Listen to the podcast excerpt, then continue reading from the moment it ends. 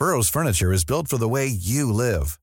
From ensuring easy assembly and disassembly to honoring highly requested new colors for their award-winning seating, they always have their customers in mind. Their modular seating is made out of durable materials to last and grow with you.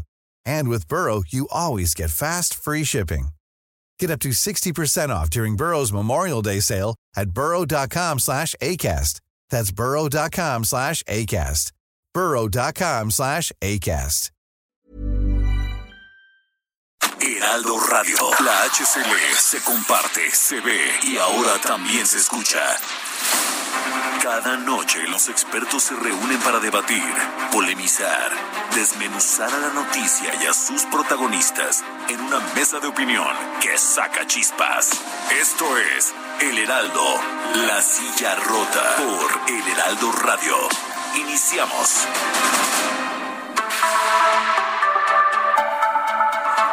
Son las nueve de la noche, en punto tiempo del centro de la República. Gracias, gracias, bienvenidas, bienvenidos a esta mesa de opinión de El Heraldo de México, La Silla Rota. Soy Alfredo González Castro. Transmitimos desde nuestras instalaciones en la Ciudad de México a través del 98.5 de su frecuencia modulada a toda la República Mexicana y al sur de los Estados Unidos. Gracias, gracias a la cadena nacional de El Heraldo Radio. Y como todos los miércoles por la noche, saludo a mi colega y amigo Jorge, Jorge Ramos, director editorial de La Silla Rota, con quien tengo el gusto de conducir este espacio. Jorge, ¿cómo estás? Muy buenas noches. Alfredo, ¿qué tal? Muy buenas noches y buenas noches al auditorio. Eh, esperemos que hoy no nos tiemble. Ayer a esta hora casi. Ayer a esta hora se puso intenso, pero bueno, este, creo que los temblores ahora, los tremores, el sismo está en, en, otros en otros lares. Eh, Así es. Y fíjate que, eh, pues, sobre todo en el ámbito político, ¿no? Fíjate que eh, Sergio Gutiérrez Luna preside la, la Cámara de Diputados, lo hará durante el primer año de esta nueva legislatura que arrancó justo el, el, 1, el 1 de septiembre. Él eh, es militante de, de, Morena, el partido en el, poder, en el poder tendrá, tendrá ahora en sus manos la conducción de los trabajos de San Lázaro. Tarea nada fácil, nada fácil si pensamos en las reformas que quiere el presidente de la República, el presupuesto que hoy justamente llegó y que él hacía un llamado hoy eh, en el sentido de que esperaba construir, ¿no? Que se pudiera construir con, con todos un, buen presupuesto. En fin, eh, eh, varias cosas que están ahí en el, en el tintero. Y pues la pregunta, Alfredo, es, ¿habrá mano dura o dialogante con la oposición? Así es, Jorge, amigos del auditorio. Pues el diputado Sergio Gutiérrez Luna ya nos ha acompañado en otras ocasiones, pero hoy lo entrevistamos eh, a propósito de este de su llegada como presidente de la mesa directiva allá en San Lázaro. Diputado Gutiérrez Luna, muy buenas noches, gracias por aceptar dialogar esta noche con nosotros. Hola, ¿cómo están? Buenas noches, saludos al auditorio. Pues bienvenido, Sergio, bienvenido. Oye, y fíjate que eh, a veces creo que es importante que, que la gente, el ciudadano, eh, sepa, sepa qué hace exactamente un legislador y, y, yo te preguntaría, eh, para explicarle a la gente, porque creo que a veces esta posición de la presidencia de la mesa directiva, pues eh, te permite estar en los actos eh, públicos con el presidente de la República, en fin, ciertas representaciones, pero también la conducción, ya lo decíamos, para temas que, que son de, la mayor relevancia y que tienen impacto en la vida de, cada una de las personas. Pero yo me gustaría abrir una pregunta muy sencilla. ¿Qué hace? ¿Qué hace el presidente de la mesa directiva de la Cámara de Diputados, Sergio? Mira, muy buena pregunta. Eh, somos 500 diputados y cada año se escoge a un presidente de la Cámara de Diputados. Le toca en orden decreciente a las fuerzas políticas. Primero inicia la fuerza mayoritaria, en este caso Morena, eh, luego seguirá el Partido Acción Nacional y después el Partido Revolución Institucional. Uno cada año. Así está establecido en ley. ¿Qué hace el presidente? El presidente, para que se entienda más o menos la dimensión, es una especie de árbitro. Un árbitro en la sesión. Es quien dirige la sesión, quien llama al orden, quien conduce, quien da la palabra, quien trata de generar los consensos adentro de las sesiones y de los trabajos legislativos. tiene también otra función muy importante, que es la de representación del Congreso. El presidente de la Cámara representa a los diputados en los actos públicos, va a los eventos de carácter de Estado, nacionales, tiene la representación protocolar internacional, tiene la representación legal, firma las demandas o contesta las demandas en las que la Cámara de Diputados es autoridad responsable. Entonces es quien de alguna manera también coordina las áreas o algunas áreas o la mayoría de las áreas administrativas de la Cámara, comunicación social, la Contraloría, la Secretaría de Servicios Parlamentarios. Es quien le da de alguna manera orden o dirección a los trabajos. Claro, evidentemente estas decisiones emanan de los acuerdos que se van tomando. Eh, un presidente para tener legitimación, para tener autoridad, eh, debe de ser sensible a los intereses, a las necesidades, al, al sentir de los grupos parlamentarios y generar un equilibrio. El presidente tiene que generarle confianza a todos. Quien es presidente de la Cámara forzosamente emana de un partido político. Los 500 diputados que llegamos a la Cámara venimos o somos, fuimos propuestos por un partido político y ganamos y somos diputados. Entonces, quien presida la Cámara, hombre o mujer, va a venir de un partido político, pero esa persona tiene que darle la garantía a todos, a los 500, no solo a los de su partido, de que la conducción de la Cámara va a ser institucional, de que eh, con él sientan la seguridad de que se va a conducir de manera imparcial todo lo que tenga que ver con el proceso parlamentario. Claro, sí es diputado, es más o menos el panorama. ¿eh? sin embargo, hemos visto en los últimos años, en las últimas eh, legislaturas, que esta posición se ha convertido en, eh, a veces hasta en la manzana de la discordia. Aún es muy codiciado obtener la presidencia de la Cámara de Diputados.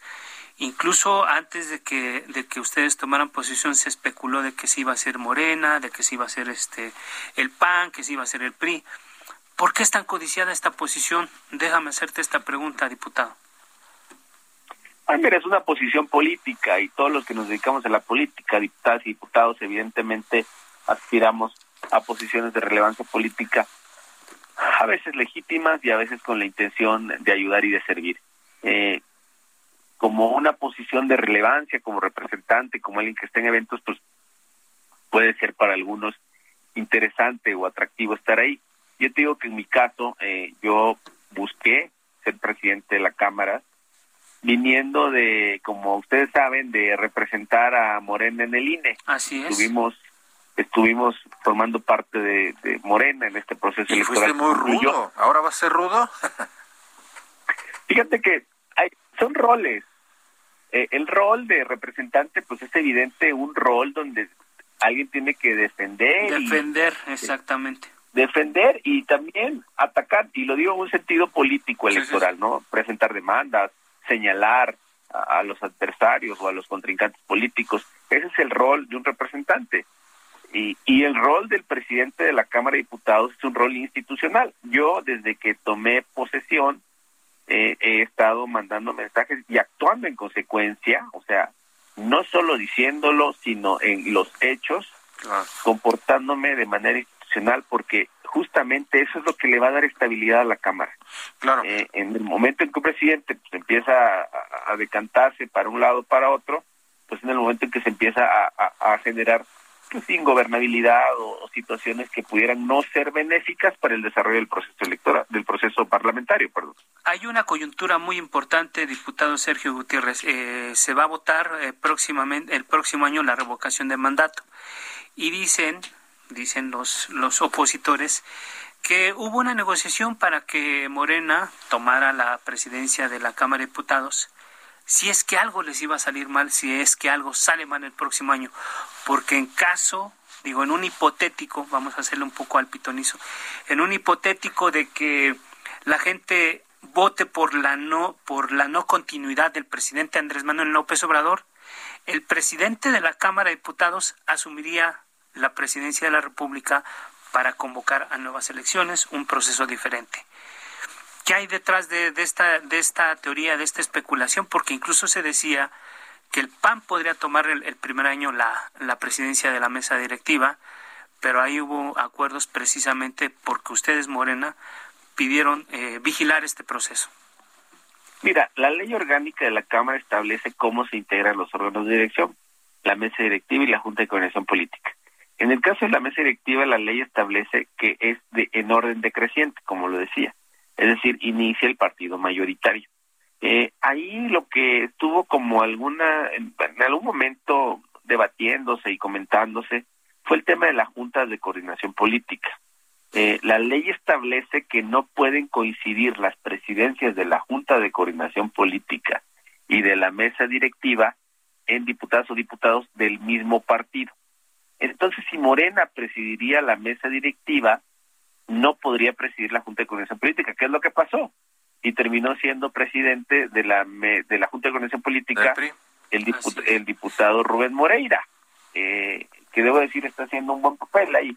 Entonces, ese, ese fue como el debate inicial, porque también hay otra regla que fue la que aplicó en la legislatura pasada, que dice que si alguien tiene la mayoría absoluta, preside tres años la Junta de Coordinación Política fue lo que sucedió con Mario Delgado y con el compañero Nacho Mier en la legislatura pasada. Entonces, ese fue más o menos el debate del tema, no tanto lo que hubiera detrás o la o la este supuesta expectativa de que pudiera haber un más resultado en la ratificación del mandato. Nosotros estamos convencidos de que va a ser un éxito, ¿eh? Eso sí, le digo. ya, se, ya se vio porque sí le metieron una buena lana en el presupuesto. No, te ves como presidente de la República, ¿verdad? No, no está en mi mente eso. En mi mente está ser presidente de la Cámara, que es lo que soy, y hacer un buen papel por el bien de los trabajos parlamentarios y de la gente. Y me imagino que en ese sentido, eh, por, por lo que comentas, eh, pues se va, es claro que se va a respetar el, el, el, este procedimiento para que la mesa directiva la, la encabecen los siguientes dos años eh, los, los otros partidos, que entiendo que el siguiente año sería el PAN y el, y el, y el último año sería el PRI, algo así, ¿no? Así es, así es. El, incluso tengo entendido, he escuchado, se, se ha dicho en medios que la propuesta del PAN el próximo año será el, diputado Santiago Grill, que ahora es vicepresidente, y, pues es lo que establece la ley y hay que respetar la ley.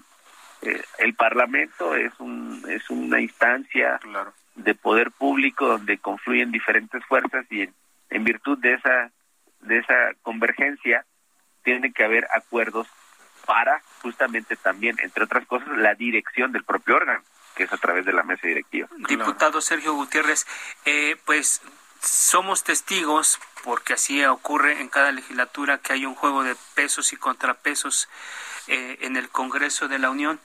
Eh, y hace algunos días se presentó un debate que tiene que ver con la representación o la representatividad de cada fuerza política. Pero bueno, a, a, raíz de las elecciones vemos que hay dos grandes bloques, Morena con sus aliados y PRI, PAN y PRD del otro lado. Sin embargo, estaba en juego el tema de las mayorías y estas cosas que si mayoría simple, mayoría calificada. Y en los, en los, en los días que recientes vimos que ha habido este intercambio de diputados. ¿Cómo influye el presidente de la mesa directiva de la Cámara para evitar que se hagan estas cosas o es parte del ejercicio legislativo? ¿Qué nos puedes decir? Porque un día vemos a un diputado en una fracción, un día vemos a un diputado en otra fracción y así cambian como, como de, bancada, como si se tratara de cambiar de uniforme de equipo de fútbol, ¿no? ¿Cómo, ¿Qué nos puedes comentar sobre eso? Mira, en, lo que va a esta legislatura, que llevamos dos sesiones, eh, si mal no recuerdo, ha habido seis, entre cuatro o cinco cambios. Llevamos dos sesiones. ¿Eh? Qué bárbaros. A ver, les explico cómo funcionan un poco estos cambios. Estos cambios tienen que darse en dos días. Primero, que la persona quiera salirse de un grupo parlamentario, el diputado o diputada. Y segundo, que si se va a ir a otro grupo parlamentario, este otro grupo parlamentario lo acepte. Pueden darse casos donde alguien quiera salirse irse a este grupo y el grupo no lo acepta, ¿eh? Entonces tendrá o que declararse independiente, o que quedarse en el grupo parlamentario originario. Ya. Eh, generalmente estos cambios se dan al inicio de la legislatura. Entonces yo te digo, van dos, van cinco cambios en dos sesiones, no significa que cada dos sesiones vaya a haber cinco cambios, ¿no? No, no, Sino no que necesariamente. generalmente los reacomodos son de origen y eh, así es como ya se va asentando la organización. Vaya, no va a haber una mayoría ficticia en este en esta en esta legislatura como lo hicieron no, en la pasada. no lo veo así. No, atienden a cuestiones muy Sí. particulares, incluso, regionales o de, o de liderazgos políticos muy regionales. O sea, atienden a esa razón. Estos cambios que, que se han dado, Claro. más o menos atienden a esas razones. No tienen que ver con una estrategia, con complot. No, van por otro lado, van por otro rumbo. Oye, diputado, ¿y tú estás viendo que la Cámara de Diputados, el Congreso de la Unión, es en realidad un contrapeso al gobierno federal o simplemente es una, una extensión de, del gobierno? ¿Van a decirle sí a todo lo que diga el presidente? ¿Qué podemos esperar los mexicanos con esta nueva legislatura? Mira, yo decirte que no es, se ha, se ha hablado mucho de ese tema. A ver, perdón, nosotros en Morena hemos apoyado al presidente de la República y lo vamos a seguir haciendo porque es algo normal en cualquier democracia. En las democracias es algo ordinario que el grupo o el, grupo parlamentario o la bancada del partido que gobierna apoya a su presidente. Eso no tiene por qué causarnos extrañeza. Eh, evidentemente, en un contexto donde haya más pluralidad, pues las cosas se tienen que dialogar y consensar. Pero hemos ido en una ruta donde se habla de que apoyar al presidente es indebido. Pues evidentemente no, para Morena no es indebido. Nosotros sostuvimos la misma plataforma que el presidente. El presidente, como candidato de Morena, sostuvo una plataforma que es la que está aplicando. Nosotros, como diputados, la hemos sostenido. Es decir, hay coincidencia. Sí, aunque eh, eh, bien lo señalas, dice, no es indebido apoyar al presidente de la República, pero a veces sí da la impresión de que, pues, sea, ciegas. a ciegas, la lealtad a ciegas que alguien mencionaba por ahí, ¿no? Jaime Cárdenas. Tú veremos. No, no es tanto, no, a ver, no es tanto lealtad a ciegas, es también apoyar un proyecto de nación que eh, lo encabeza el, el ejecutivo, porque el tema de el tema de alcanzar el poder público, el llegar al poder para los partidos políticos y para los políticos es justamente para a, a partir del poder implementar las políticas públicas, las acciones, las gestiones del programa o del proyecto que se tenga, que en este caso es el proyecto de la 4T del presidente, con todos los postulados que ya conocemos y en los que no voy a abundar. Bueno, apoyarlo pues es algo, parece a mí, ordinario. Ahora, ha habido, se dice que todo pasa como lo manda y, y hay varios ejemplos que demuestran que no necesariamente es así. Por ejemplo, la reforma a la Guardia Nacional, eh, la iniciativa original dista mucho de lo que se aprobó. Entonces, no hay que generalizar, es lo que yo diría. Diputado, en esta en esta mesa estuvieron ya eh, este, los tres coordinadores de la oposición allá en San Lázaro, eh, del PRI, del PAN y del PRD, y ellos decían que, que iban a hacer un bloque para no aprobar las barbaridades, así decían, de Palacio Nacional. Sin embargo, también en, su momento el presidente dijo que, pues si era necesario, iban a buscar alianzas, incluso dijo que hasta con el PRI. ¿Tú crees que eh, desde este momento hay posibilidades de crear estas mayorías calificadas para las reformas constitucionales? Es, ¿Crees que sí haya posibilidad de no solamente imponer una mayoría de Morena y sus aliados? ¿Crees que la oposición está dispuesta a construir mayorías con ustedes? Mira, yo creo que no hay que adelantarnos. Cuando alguien prejuzga sin conocer un documento, una reforma, una iniciativa, eh, se está anticipando a algo. Yo creo que esperemos a las reformas, esperemos a los documentos, esperemos a las inicia- iniciativas que en su caso manda el presidente para poder ya opinar y ver qué construimos. ¿Qué te puedo decir yo? De declaraciones de, de los coordinadores de la oposición, he escuchado yo muchas coincidencias, coincidencias con Morena, también diferencias, sin duda alguna. Empecemos con las coincidencias y luego vayamos viendo cómo solucionamos las diferencias. Yo creo que sí hay margen, sí hay buena voluntad para poder este generar los consensos ahí importantes. Ahora, tú verías, por ejemplo, eh, y te pregunto, el caso del, del INE, eh, ya lo han dicho eh, la oposición, ellos no están de acuerdo en- en descabezar en quitar a los a los actuales consejeros o los magistrados del Tribunal Electoral. Eh, ¿Ustedes están empeñados en eso, en, en, quitar esos nombres? Eh, Lorenzo Córdoba, este, en fin. Pues además tú los padeciste, ¿no? Allá en el INE. son tus amigos, a lo mejor ya después de Mira, pelea. Yo creo que por ellos, pues.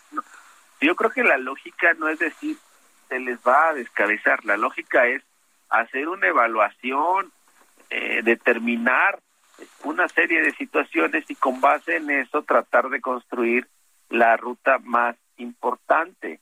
Eh, yo creo que vamos tratando de ser eh, serios y responsables y empezar a dialogar de manera eh, constructiva. ¿Qué pasa en el INE? Hay muchas cosas que funcionan muy bien, hay que rescatarlas y mantenerlas, pero hay otras que no. Y eso no es hablar mal del INE ni ponerlo en la picota ni querer descabezarlo, es simplemente tratar de mejorar algunos aspectos y yo creo que es válido y yo creo que llegará un momento donde los consejeros pues entenderán que tenemos que caminar por esa ruta porque también está el tema de el eh, respeto a las competencias constitucionales. Nuestra función es legislar.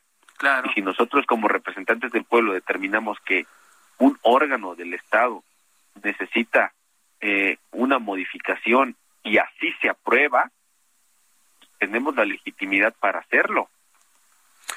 Oye, diputado, eh, en este momento, en este momento, las cámaras del Congreso, la Cámara de Diputados y el Senado de la República tienen, en el caso de la Cámara Alta, tienen a una presidenta que es de Morena. En el caso de la Cámara de San Lázaro, tienen un presidente que es de Morena. Pero había mucha gente que no se esperaba la llegada de esta presidenta que está hoy en el Senado. Yo te quiero preguntar, eh, ¿ya tuviste reuniones con ella? ¿Van a ustedes este, empujar una agenda del gobierno o van a empujar la, agenda del Parlamento? ¿Ya tuviste acercamientos con ella? ¿Cómo, cómo ha sido el trabajo este de, de llegada de ustedes dos como presidentes? fíjate que yo coincidí algunas veces con ella cuando era secretaria de Gobernación. De hecho, las, las últimas semanas previas a que regresara al Senado, y eh, volví a verla y platicamos eh, largo el día de la de la instalación del Congreso General, que fue el primero. Eh, ahí tuvimos un espacio importante para platicar antes de que se instalara el Congreso y quedamos de reunirnos. Hay que considerar que apenas llevamos una semana, ¿eh? Entonces, ojalá la próxima semana podamos coincidir yo para ahí visualizar los temas. me parece una mujer de primera, muy preparada, con mucha disposición eh, yo creo que nos coordinaremos muy bien para un buen trabajo. Claro. Eh, Sergio, eh, ¿tú avisorarías un, un, un, segundo, más bien este trienio, esos tres años que, que vienen, pues muy, muy, muy polarizados? y si, y si y evidentemente pues se verán salpicados ya, de hecho ya se están viendo por la sucesión presidencial, pero tú lo verías muy polarizado el ambiente político y que esto eh, afecte los trabajos del, del, Congreso y que no se alcancen estas tres reformas que el presidente, por cierto, no, ha enviado ninguna al, al, ni a ustedes ni al Senado. Mira, yo creo que la polarización se va a dar en la medida en la que nosotros contribuyamos a eso. Yo creo que lo que estamos haciendo, al menos lo que yo he venido haciendo, es tratando de despresurizar y generar eh, situaciones para que en la Cámara los trabajos fluyan.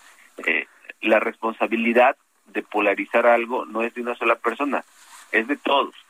Si todos contribuimos a que el ambiente sea óptimo, eh, vamos a seguir en esa ruta. ¿Qué te digo yo? Yo he escuchado muy buen tono, muy buen ánimo eh, en el diálogo, en la comunicación que han tenido los coordinadores de los grupos parlamentarios. Evidentemente pues, tienen diferencias, pero el tono ayuda. Si hay buen tono, incluso las diferencias pueden tomarse de una manera más eh, serena. Yo creo que hay que seguir con ese buen tono, con ese buen ánimo para ir generando ahí las condiciones de consensos. Sí, leíamos unas declaraciones tuyas que pues una de las particularidades de esta presidencia va a ser el diálogo. Eh, regálanos una frase, estamos ya terminando este bloque, regálanos una frase, ¿qué podemos esperar los mexicanos de esta legislatura, sobre todo de la próxima Cámara de Diputados? En un minutito que se nos va el tiempo, eh, diputado que nosotros leemos el mandato del pueblo en las urnas como la necesidad de que dialoguemos, de que nos pongamos de acuerdo todas las fuerzas políticas. Creo que tanto la oposición como en Morena visualizamos la importancia de generar los acuerdos por el bien del pueblo, por el bien de los mexicanos. Finalmente nos pusieron ahí, necesitamos resultados, necesitamos darle a la gente lo que nos pide. Y esa es la responsabilidad nuestra como representantes del pueblo. Es la responsabilidad mínima en la Cámara de Diputados. Yo voy a hacer mi mejor esfuerzo para generar esas condiciones y estoy optimista y confiado de que tendremos buenos resultados. Muy bien. Gracias, diputado Sergio Gutiérrez, eh, presidente de la Cámara de Diputados. Vamos a un corte, no le cambie y regresamos.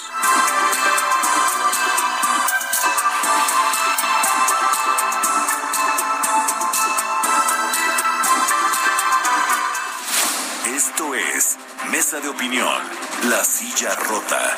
La polémica y el debate continúan después del corte. No te vayas. Heraldo Radio, la HCL se comparte, se ve y ahora también se escucha.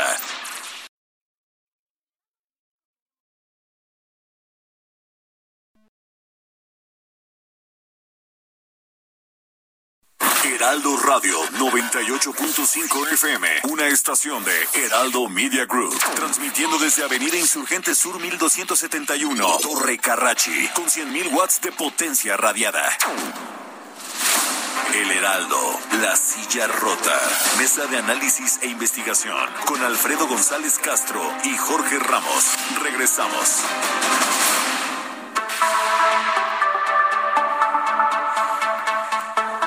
Son las nueve de la noche con 30 minutos, tiempo del centro de la República. Le reiteramos que estamos transmitiendo totalmente en vivo por el 98.5 de su frecuencia modulada en la Ciudad de México y que llegamos prácticamente a toda la República Mexicana y al sur de los Estados Unidos. Gracias, gracias siempre a la cadena nacional de El Heraldo Radio. Jorge, estamos ya eh, abordando otro tema de esta, de esta mesa de análisis, de esta mesa de opinión. Hablábamos con el presidente de la Cámara de Diputados, Sergio Gutiérrez Luna, el nuevo presidente del Parlamento, el Congreso, y tenemos otro tema muy interesante. Eh, estamos esperando hacer contacto con una de nuestras invitadas, pero vamos a dar paso a otro a otro tema y después volvemos. Así es, fíjate, buenas noches, eh, estamos de regreso. Eh, fíjate que eh, nuestra compañera eh, Claudia Juárez de, de, la, de la Silla Rota conversó con Oscar Rosado, él es presidente de la Comisión Nacional para la Protección y Defensa de los Usuarios de Servicios Financieros. Este largo nombre, mejor conocida como Conducef. Eh, creo que deberíamos de conocerla más eh, porque pues esta instancia se encarga ¿no? de, de resolverte muchos conflictos que a veces tenemos con las instituciones bancarias, en fin.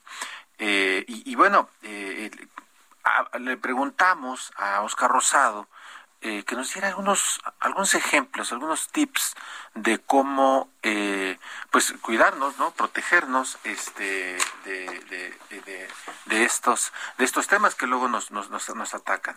Así es. Vamos ¿Cómo no, Claudia? Efectivamente, los principales fraudes, los más comunes que vivimos, se realiza a través de un correo electrónico donde con el pretexto de venderte productos con gigantescos descuentos, con enormes descuentos, generalmente productos electrónicos o de computación, lo que hacen es atraer tu atención y que entres a una liga y en esa liga eh, de ese correo electrónico, pues ellos te piden todos tus datos y con esos datos, el número de tu tarjeta, tu fecha de vencimiento, el NIP, clave de seguridad, que son los tres dígitos al reverso de los plásticos, proceden ellos a estos delincuentes a realizar transferencias de tu cuenta a otras cuentas o realizar compras de comercio electrónico. El otro tipo de fraude que es muy común, todavía más común que el anterior, es a través de los teléfonos celulares. En la primera variante es un mensaje a tu celular y ese mensaje te dicen que hay movimientos inusuales, que están realizando compras este, con tu tarjeta de crédito de débito, o bien te dicen que van a, que está hackeada tu cuenta, te dan un número telefónico y en ese número telefónico, eh, simulando todos los ruidos y protocolos que se escuchan cuando uno habla a un call center de un banco, mediante un esquema de ingeniería social, que dicho coloquialmente es sacarte la sopa, te van, obtienen tu nombre, número de tarjeta, datos eh, más sensibles que son el NIP, los tres números de la clave de seguridad que vienen al reverso de los plásticos, etcétera, y con ellos empiezan a realizar transacciones con tu dinero o realizar compras con tu tarjeta de crédito. Eso es vía mensaje. Y lo otro es directamente la llamada a tu celular, donde con el mismo está hackeada, de que están haciendo una verificación, o peor aún, que están que acaban de detectar que están intentando realizar compras en estas plataformas de comercio electrónico, empiezan a obtener todos tus datos sensibles y con ellos este, proceder a vaciar tus cuentas o a realizar compras con tu tarjeta de crédito. La recomendación fundamental es no conteste correos electrónicos, número uno. No entre a ninguna de estas ligas para nada. Los bancos no, los bancos ni ningún tipo de negocio andan enviando estas ofertas fabulosas. Esto no existe. Y en cuanto a la telefonía, la recomendación es cuelga y después averigüe. Así de sencillo y de simple. Colgar y después con calma, porque es lógico que la persona se preocupe, se angustie, les pedimos que ahí sí llamen por teléfono al número que viene en sus plásticos, ya sea de crédito o de débito, y verán que nada de lo que les dijeron por teléfono o por mensaje está pasando. Si tienen en el teléfono celular o en la computadora la aplicación que les permita revisar su cuenta, háganlo. Esa sería otra recomendación y verán que no está pasando absolutamente nada. Y por último, si es día hábil y están cerca de una sucursal bancaria del banco donde tienen la cuenta, pues vayan, en resumen, colgar y después averiguar. Caer en este tipo de trampos engaños puede afectar severamente la economía familiar. Puede afectarte severamente desde perder lo que tengas depositado, ahorrado, puede ser el equivalente a una semana de tu sueldo de tus ingresos, puede ser el equivalente a un mes, o se han dado casos muy desafortunados donde pueden ingresar y entrar a tus cuentas de inversión o de fondos de inversión y también realizar movimientos. O sea, puede impactar de una manera muy grave, muy fuerte la economía de una persona o de una familia. La recomendación luego entonces es colgar de inmediato, no entrar en, ningún tipo de discusión y si contestan, colgar y posteriormente realizar este protocolo de investigación muy sencillo que les recomendé. Pues ahí está, Jorge, amigos del auditorio, un tema muy importante que tiene que ver con estas situaciones que a veces no se entienden y creo que siempre es bueno tener recomendaciones de los expertos. Ahí está, ahí lo dejamos y vamos a otro tema, Jorge. Así es. Fíjate que tenemos una, una, una invitada de lujo esta noche, eh, la ministra Yasmín Esquivel. Ministra, buenas noches, ¿cómo está?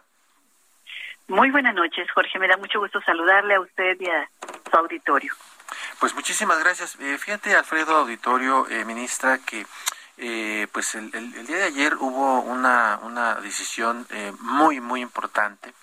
este asunto de criminalizar de manera absoluta la interrupción del embarazo ya es inconstitucional. Así lo determinó este martes la Suprema Corte de Justicia de la Nación al invalidar por unanimidad el artículo 196 del Código Penal de Coahuila que establecía una sanción, establece de uno a tres años de cárcel para la mujer que voluntariamente practique un aborto. La Corte determinó que esta norma vulnera el derecho a decidir de las mujeres y de las personas gestantes, que es un concepto muy importante, muy interesante.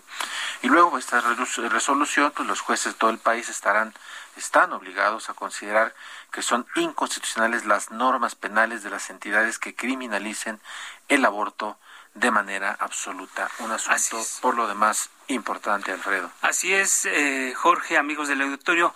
Eh, ministra Yasmín Esquivel, la saluda Alfredo González. ¿Por qué es histórica esta decisión de la Corte? Con mucho gusto, Alfredo. efectivamente, pues uno de los fenómenos sociales con más debate en la actualidad, pues es el aborto.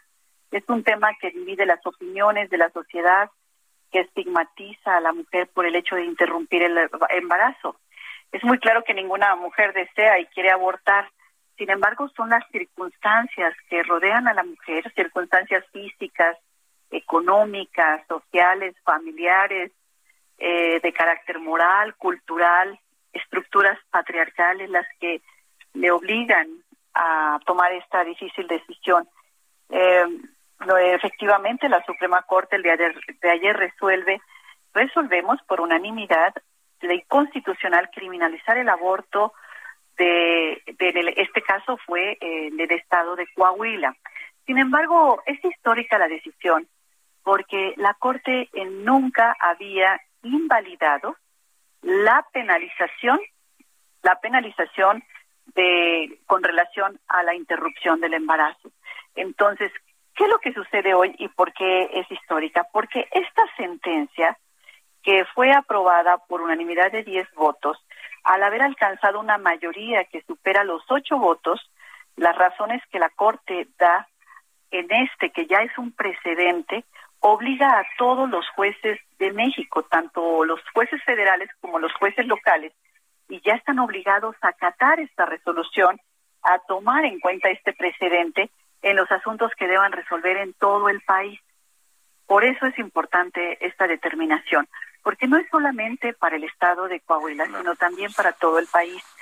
Eh, recordarán ustedes, eh, Alfredo, que en el año 2007 la Ciudad de México despenalizó el delito de aborto. Sí. Posteriormente lo hizo Oaxaca en 2019, después Hidalgo en el mes de julio de este año y Veracruz también en el, en el mes de julio de este año. Cuatro estados no penalizan el aborto voluntario por parte de la mujer. El resto de las entidades federativas sí contiene una sanción con relación a la mujer que decide interrumpir el embarazo. Ahora se invalida el estado de Coahuila y esto, eh, le decía yo, genera este precedente importante que deberán aplicarse en todo el país. Importantísimo, importantísimo, ministra, y sobre todo porque, pues, eh, ya lo decía usted, eh, una, una, una mujer, eh, pues, es, es, orillada por muchas razones a, a, tomar una decisión así, y bueno, el, el hecho de criminalizarla, eh, pues eh, afectaba, ¿no? Afecta aún los derechos de las personas.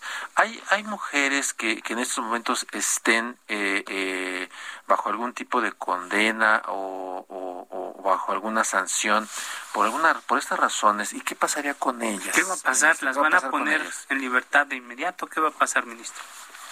Bueno, dependería de cada uno de los casos, analizar cada uno de los de, de los procesos cómo se encuentren sin embargo, eh, se puede promover un amparo y tomar este precedente para efecto de solicitar su libertad o solicitar eh, que ya no continúe el proceso que sea eh, que sea incautado en contra de la mujer. Entonces, este precedente, por supuesto, que se puede utilizar en cualquier amparo porque es algo que acaba de emitir la Corte y lo puede hacer valer la defensa de la mujer que esté sujeta a un procedimiento penal o que se encuentre inclusive privada de su libertad. Eh, ¿Por qué decide esto la Corte? Porque se consideró que la norma es inconstitucional y también inconvencional. México ha firmado compromisos internacionales en los que, eh, por ejemplo, la Convención sobre Eliminación de todas formas de discriminación contra la mujer establece apenas hace tres años, apenas hace tres años el Comité CEDAW formuló observaciones al último informe presentado por México entre estas observaciones recomendó acelerar la armonización de las leyes y los protocolos federales y estatales sobre el aborto para garantizar el acceso a la interrupción legal del embarazo y a los servicios de una atención posterior. También eh, nuestra Constitución General señala en su artículo cuarto que todas las personas tienen derecho a decidir de manera libre, responsable e informada sobre el número y el espaciamiento de sus hijos es decir, todas estas razones se tomaron en consideración para determinar que este esto es inconvencional e inconstitucional, ya que el proyecto de la vida de las mujeres puede sustentarse en el derecho a decidir de manera autónoma, sin coerción ni violencia, con consentimiento y conocimiento pleno a vivir conforme la planeación que ella decida. Entonces, esto es lo que se ha resuelto y por eso es importantísimo con relación a, la vida de las mujeres y a los derechos humanos de las mujeres. Eh, ministra, eh, ¿se tiene un, un, registro de cuántas mujeres están en esta situación en este momento? ¿O esto abriría precisamente para incluso la posibilidad de darles una asistencia jurídica? Sí, mire, nosotros eh, no tenemos el registro de cuántas personas son las que se encuentran sujetas a proceso penal por esta situación. Sin embargo, hemos recibido cantidad de amicus curiae y de información sobre estos procesos y nos hablan de, de más de 3.500 eh, mujeres sujetas a procesos de investigación y procesos penales con relación a este delito de aborto en todo el país. Sin embargo, aquí lo importante también es que en este en este tipo de delito consideramos también que existe pues una cifra negra que no se conoce en relación a cuántas mujeres han abortado y cuántas han sido las denuncias. Podemos tener la estadística de la denuncia, pero cuántas en realidad han tomado esta decisión, pues va a ser muy difícil tenerlas toda vez que pues es una decisión difícil para la mujer, no es una decisión menor. Y uno de los temas que nos parece importante ha sido que todo esto debe transitar por una educación sexual completa, incluyente, evitar embarazos no deseados. Si la mujer se le da la información que necesita desde temprana edad, tendrá la posibilidad de evitar embarazos no deseados. También el acceso pleno, real, anticonceptivos seguros y como último recurso, la interrupción legal del embarazo esta me parece también que no es una responsabilidad exclusiva del Estado, sino también es una responsabilidad de la sociedad que en algunas ocasiones limita a las mujeres y a las niñas acceder a la información sobre la salud sexual y reproductiva y de utilizar los servicios de atención médica cuando lo requiere. Claro, me parece eh, pues muy eh, eh, terrible y triste que haya casi por lo menos 3.500 casos ¿no? que, que, menciona ministra eh, de, de, mujeres que están en esta en esta circunstancia y eh, yo, yo, le preguntaría porque usted habla de que se tiene que eh, fortalecer los temas de educación sexual el acceso a, métodos anticonceptivos, eh, potenciar este tipo de medidas, pero también, ministra, y se lo pregunto a usted como, como, como, una, como una mujer empoderada, también combatir los machismos, ¿no cree usted, ministra? Claro, definitivamente creo que estas son estructuras patriarcales, eh, estas estructuras culturales que nada han abonado para el desarrollo pleno de la mujer. Como yo le he comentado en algún otro momento, la mujer tiene autonomía y debe tener alrededor de ella tres tipos de autonomía. Una autonomía económica, financiera, para que no dependa de otro que pueda tenerla sujeta por esa razón. La otra autonomía es con relación a su toma de decisiones que tenga libertad para tomar las decisiones y finalmente eh, la autonomía con relación a su cuerpo, una autonomía física y en, y en función de eso pues se tiene que ir avanzando y esta despenalización del aborto voluntario es un paso importante. Esto no implica fomentar la práctica del aborto, solo conlleva no criminalizar a la mujer que así lo decida. Ok, eh, ministra Yasmín Esquivel, eh, yo le quiero preguntar, recientemente fuimos testigos en el Senado de la República de una controversia por la presencia de líder de una organización que así la denominan como de extrema derecha. y eso generó mucha polémica, sobre todo pues, en un partido que está identificado con algunas cuestiones conservadoras como el Partido Acción Nacional. Este es el contexto para preguntarle, ¿ustedes cree esta decisión que toma la Corte es inatacable? ¿Habrá grupos eh, defensores, como ellos dicen, de Provida o de estas corrientes con estas ideologías que puedan eh, presentar una controversia en contra de esta decisión? ¿Se puede echar para atrás esta decisión o ya es inapelable? Es una, es una decisión definitiva que se ha tomado en el Pleno del máximo tribunal de nuestro país es una decisión que obliga a todos los jueces del país. Eh, nosotros, los ministros, siempre hemos sido muy respetuosos de todas las expresiones con relación a los asuntos que nos toca analizar. Sin embargo, como Tribunal Constitucional, teníamos que ya resolver este asunto, tomar una decisión, tomar una determinación, y fue la que es el resultado de el proyecto que el día de ayer se aprobó. Eh, nosotros eh, sabemos que pues en México las mujeres sufren de limitaciones y abusos, desapariciones, feminicidios, disparidad laboral, en fin, y creo yo que el tribunal a través de esta sentencia que protege los derechos de las mujeres es un paso importante para que se vaya eliminando esta brecha que se encuentra que, que hemos tenido históricamente entre las mujeres y hombres. Por eso es tan relevante la sentencia y creo que vamos en función de la libertad de los derechos y la plenitud de los derechos de la mujer y por la maternidad voluntaria y responsable. Claro. Ministra, eh, yo quisiera preguntarle, hemos platicado ya en, en algún otro momento sobre eh, e, estos temas de, de, feminismo, de, de, cómo, eh, eh, cómo hacer entre todos, entre todos, creo, como sociedad, hombres, mujeres, todos, todos, todos, cómo hacer para, para, para modificar estos patrones de conducta que afectan demasiado a, a, las mujeres. Pero yo quisiera preguntarle, ¿cómo concibe usted el feminismo hoy eh, y en el contexto de esta eh, resolución, insistimos, tan plausible y tan eh, importante que tomó la Corte ayer? Definitivamente uno de los pasos importantes para que nuestra sociedad vayamos caminando hacia un respeto absoluto a las mujeres, tengamos una sociedad que respete a sus mujeres civilizada, democrática, pues definitivamente es la educación. Entonces, cuando tenemos una comunidad que tiene educación, pues tiene las bases para poder salir adelante y poder respetar a los demás. No tan solo a las mujeres, también respetar todas las expresiones que se puedan dar en la sociedad con relación a pues a todo lo que se presenta, a la libertad, a la libre a la, al ejercicio libre de todas las personas, de su libre desarrollo de la personalidad.